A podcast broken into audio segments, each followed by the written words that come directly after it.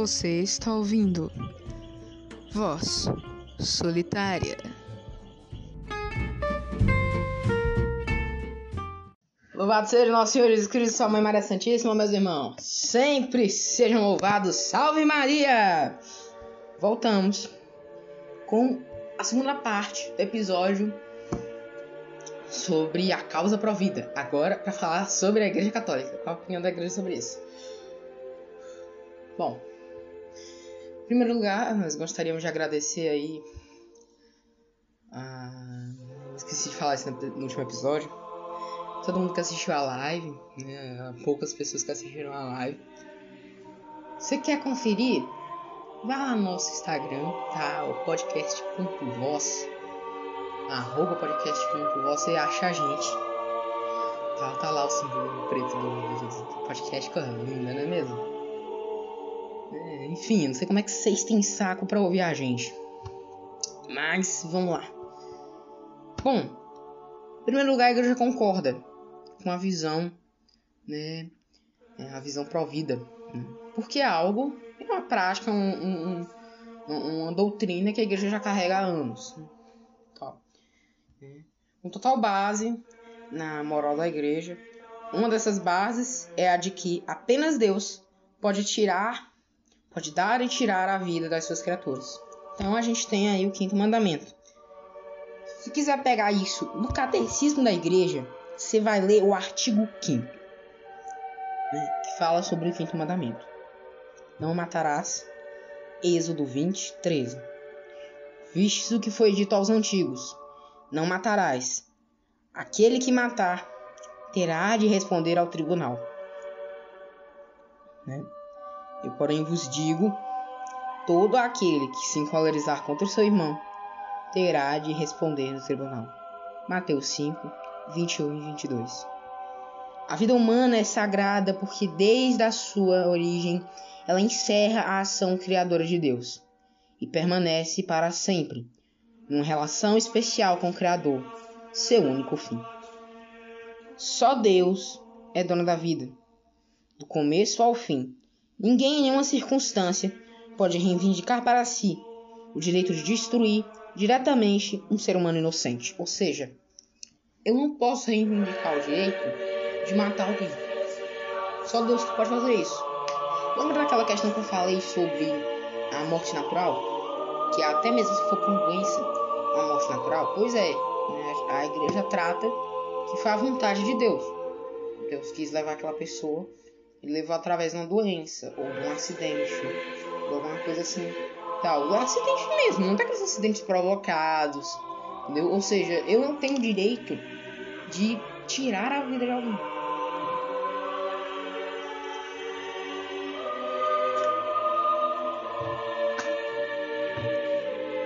Com base nisso, né?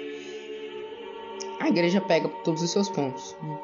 Bom, a gente tem aqui o ponto 2258 até o 2000 2200 e Nossa, é muito. Enfim, o, o artigo inteiro, tá? Você pode ler o artigo inteiro porque ele vai falar sobre né, o testemunho né, da Sagrada Escritura Tá, vamos falar aqui, eu vou, eu vou citar só esse texto aqui, se você quiser se ler mais, tá? A escritura, no relato do assassinato de Abel por seu irmão Caim, revela desde o início da história humana a presença, do, a presença no homem da cólera e da cobiça, consequências do pecado original. O homem se tornou inimigo do seu semelhante. Deus expressa a atrocidade deste, fra, desse fraticídio é, morte do irmão, você matar seu irmão, né? que fizeste, ouço o sangue do teu irmão do solo clamar por mim. Agora és maldito e expulso do solo fértil, que abriu a boca para receber de tua mão o sangue do teu irmão. Gênesis capítulo 4, versículos 10 e 11. A aliança entre Deus e a humanidade está cheia de lembranças do dom divino da vida humana e da violência assassina do homem. Pedirei contas do sangue de cada um de vós. Quem derramar o sangue do homem, pelo homem terá seu sangue derramado. Pois, a imagem de Deus, o homem foi feito. Gênesis capítulo 9, versículos 5 e 6. O Antigo Testamento sempre considerou o sangue um, um sinal sagrado da vida. A necessidade deste ensinamento patrimônio de todos os tempos. A Escritura determina com precisão a proibição do quinto mandamento. Não matarás o inocente nem o justo. Êxodo 23, versículo 27. O assassinato voluntário de um inocente é gravemente contrário à dignidade do ser humano, à regra de ouro e à santidade do Criador.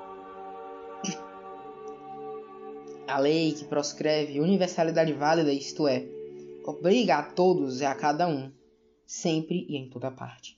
No Sermão da Montanha, o Senhor recorda o preceito não matarás e acrescenta a proibição da cólera, do ódio e da vingança.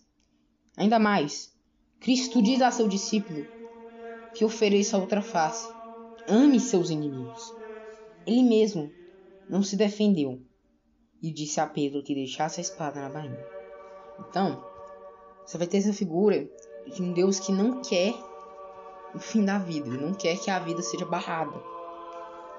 E isso ele é restaurado mais ainda no Evangelho de Mateus, quando Jesus vai dar vários outros sinais, né? Da... Vai dar vários outros sinais de que não, não é para vocês fazerem isso. Tá errado. Tá errado você ter, você ter, você ter inveja, você, você ter ódio, você ter raiva da pessoa. Entendeu? Ah, não, é porque fulano é isso, tal, tal, tal. Né? Ah, não, porque fulano ficou com meu marido, ou matar ela. Não, hipótesezinha básica. Ou seja, esse ódio, tal, ele não, ele não é necessário, entendeu?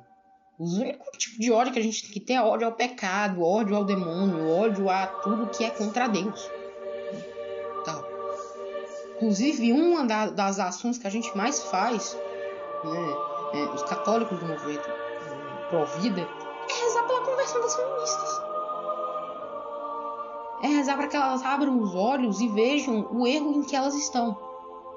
A mesma coisa a gente faz com os muçulmanos, para que eles se convertam. Né, tal. A mesma coisa a gente faz com os protex, para que eles voltem para casa. Que eles reconheçam o erro, a merda que eles estão e voltem para casa. A mesma coisa a gente faz com os ortodoxos. Mas com os ortodoxos a gente só, tem, só mantém amizade. Os ortodoxos é tipo aquele amigo que mora do outro lado da cidade. A gente mantém amizade ainda. Até, até o dia em que o cara deixar de falar com a gente no WhatsApp. Né? Aí, aí. Aí, né, aí, você que deixou de falar comigo no WhatsApp, tá ouvindo esse podcast, né? Você sabe quem é. Enfim, indiretas, né? Enfim. A gente pode citar também outros documentos da igreja, né? Que é a Humana Vitae. Lembra daquele negócio que eu falei lá no último episódio sobre a relação do, do sobre a relação da igreja, né? Não, não fala de relação da igreja não. Sobre o negócio lá da, da, da crise dos anos 60 libertinagem total, não sei o que, sexo com. Sexo com cachorro, sexo com gato, sexo com avião, sexo com sei lá o que, né, sexo com capeta, enfim, todas as formas possíveis de coito, né, ter curso sexual, né? E, né, a Humana Evita é um documento que vai tratar sobre os métodos contraceptivos. Ela foi escrita por São Paulo VI pode chamar, chamar Paulo VI, né? E a Paulo VI. Enfim, eu não sei como é que chama, mas ela foi escrita por Paulo VI, né? Ali no auge do, do Concílio Vaticano II, tal. E era para abordar, né? É tanto que tem um filme sobre isso, né? Tal, que é para abordar sobre os métodos contraceptivos. Nela, ele vai falar de vários e vários sentidos de por que, que um católico deve ser aberto à vida eu deixo como exemplo, né, porque já tem episódio sobre a Humana Vitae, um episódio Santa Zoeira sobre a Humana Vitae. Se eu não me engano, é o episódio Achei.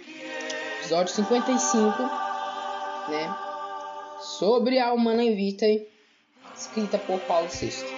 São Paulo VI, agora eu São Paulo VI, porque ele conhece as negras. Enfim. É... Você teve esse, esse período, né? Tal como eu falei no último episódio. E muitos católicos estavam caindo nesse erro. Não, vamos lá. Tá, tem problema, que ele não disse nada aí. Aí o Papa vai se pronuncia. Tava gerando realmente uma divisão. Ah, não, tá tendo um negócio ali. Vamos, vamos juntar uma galera aqui. Então ele juntou um grupo de cientistas, né, biólogos, tal, pra descobrir, descobrir os malefícios daquilo ali. Entendeu? Tal. Tudo com uma só base. A vida humana que estão querendo barrar a vida humana. Não pode. Enfim. Aí ele fez essa encíclica. E, se eu não me engano, acho que é citável também. Eu nunca, eu nunca li, eu só, eu só vejo por alto. Mas é citável também a questão sobre a teologia do corpo de João Paulo II. Então, e assim, para complementar, para dar uma definição rápida, é: se você não quer ter filho, não faz. Viva a castidade. Por mais que seja uma coisa difícil de se viver, isso é uma, isso é uma verdade. Muitas pessoas comprovam que é difícil viver a castidade. Né? É, busque, tente. De viver a castidade. Tá, não, porque a, a, a, namorada, porque a namorada, não, ela é muito chamativa, né? Não, cara. Não. Você, você, você, você tá disposto, você tem um emprego. Tá, vamos lá. Agora vamos sair do pensamento católico.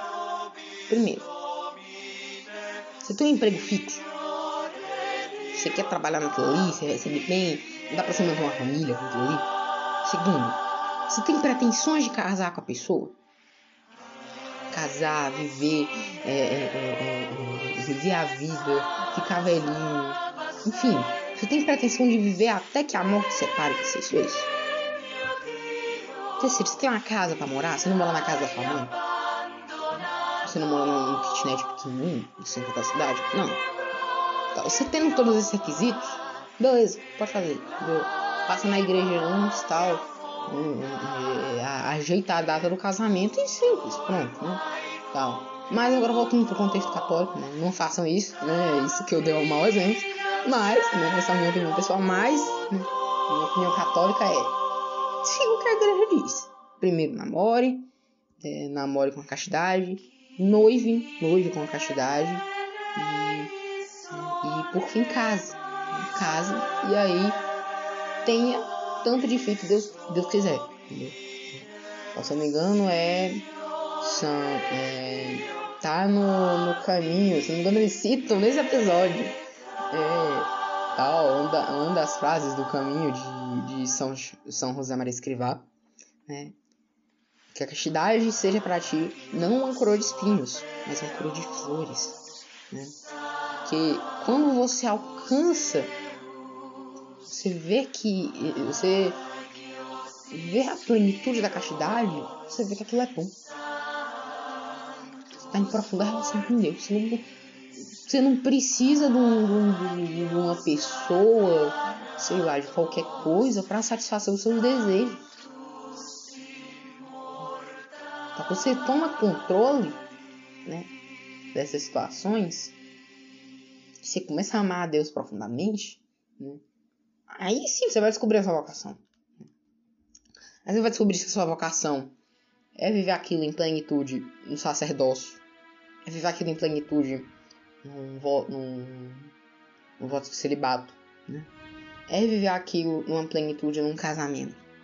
Tem tantas outras coisas, entendeu? Então a igreja diz isso. Primeiro, né? viva uma vida de castidade.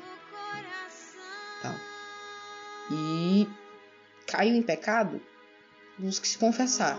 Beleza que hoje em dia né, a situação não tá assim, né? Ou seja, muita gente já deve ter caído nesse pecado inclusive deve ter virado uma rotina, né? Esse período de quarentena. E também deve ter Né? E também muitas poucas pessoas já devem ter se confessado, buscado a confissão porque, não está disponível. Né? Certas dioceses que não liberam né? nem as confissões, pelo menos, tal. Enfim, é triste, né? É triste que a gente não ter acesso a sacramentos. Mas, enfim, continuando, né? é, tudo isso são maneiras que a igreja aponta, que a igreja indica. O caminho certo é a vida. Vamos defender a vida, não é mesmo? Tá ficando um episódio curtinho, né? Encerrar falando de um movimento católico que eu conheci através, né, se não me engano, desse episódio da Humana Vita, mas eu dei uma procurada na internet para conhecer. E lembra daquele padre que eu falei que foi processado? Não sei se eu falei que ele foi processado, mas aquele padre que eu falei que era pró-vida. Pois é, eu estou falando do Padre Luiz Carlos Lodi da Cruz, né? Tá, o Padre Lodi, lá de Anápolis, se não me engano, ele é da paróquia do pessoal de Santa Zoeira. Ele era, não sei e tal, não sei ele aqui ainda hoje. Mas o Padre Lodi, ele fez a, a, a, a, proeza, né, por assim dizer, de impedir um aborto. Tá, ele tá, não sei se ele tá pagando até hoje, mas na época, quando foi noticiado isso, ele tinha sido é, condenado a pagar 50 mil reais porque de indenização à mulher, porque ele impediu o aborto de ser feito contra a vontade da mulher, entendeu? Tal. E né, ele é um grande um cara que atua realmente muito bem na relação com a vida. A gente pode citar também Dom Manuel Pestana, tal, bispo da diocese de, né, bispo foi bispo da Diocese de Anápolis, tal. E foi ele quem fundou esse movimento, né, a Casa Provida de Anápolis. Lá eles recebem, eles fazem acolho a essas mães que pensam em abortar, alguma coisa assim, que precisam de acolhimento realmente para manter os seus filhos, né? Eu disse no último episódio. E assim, a atuação da igreja em relação a isso, ela vai ser essa dessa até o infinito. Então, como eu falei ontem, Sarah Winter. Sarah Winter ela deixou de feminista, virou católica. E hoje em dia ela é uma das maiores apoiadoras dessa causa pró-vida. Então, ela vai palestrar no Chile, na, na, na Bolívia, na Argentina. E tal. E tantas outras coisas. Né? E assim, o que a gente tem a dizer é isso. Né? Vamos defender a vida vamos defender o nosso futuro. Né? Tal. Vamos começar pela gente, né? Começar pela gente. Vamos viver, ficar viver a castidade. E com isso, né? Conseguir pelo menos fazer essas, essas famílias darem certo. Mesmo? Bom, é, o episódio de hoje tá ficando por aqui. Foi um episódio curto, né? Tal. Vou procurar mais alguns temas aqui pra, pra gente pautar nas próximas semanas. Espero que vocês tenham gostado, né? Eu acho que daqui para janeiro a gente volta com, a sé com alguma série sobre catequese, muito provavelmente sobre os dogmas, né? as verdades da fé católica, tal. Eu sou muito melhor em teologia dogmática do que teologia moral, né? Mas enfim, eu espero que você tenha gostado disso, né? Se você gostou, deixa aí, não tem like, né? Não tem nada. Se gostou, compartilha, né, para as pessoas ouvirem. Vamos fazer esse podcast chegar pelo menos 100 ouvintes, é, é, é, 100, é, pelo menos a 20, 50, sei lá, 25 ouvintes, é, ouvintes de carteirinha. Né? Tal. Tem alguma sugestão, um comentário para mandar? Manda aí pro o vossolitária.vs.com está aí na descrição do episódio, embaixo. Né? Aí também vão estar algumas coisas sobre algum, alguns documentos aí que eu separei em relação ao aborto, né? tá? alguns documentos que a igreja fala. Se você quiser procurar na internet também, Alma Invita aí. Se você quiser procurar na internet tem, tá? O Vaticano disponibiliza cartas encíclicas, as encíclicas papais. Ele disponibiliza gratuitamente para você baixar. Se quiser baixar essa, tem a Rerum Novarum foi, foi aí onde a treta começou em relação à divindade da vida humana. É, tem a Lumigêncio, tem. Enfim, tem tantas e tantas outras que você pode conferir no site do Vaticano, vaticano.va.com. .com É Vaticano.com. Você acha lá. Ou se não, você joga o Manevita e PDF do que vai disponibilizar. Vai aparecer lá o site do Vaticano para você ler. Sim, eu espero que você tenha gostado. É, já mandei você mandar os e-mails e tal. E é isso. Eu espero que você tenha uma boa semana. E tchau.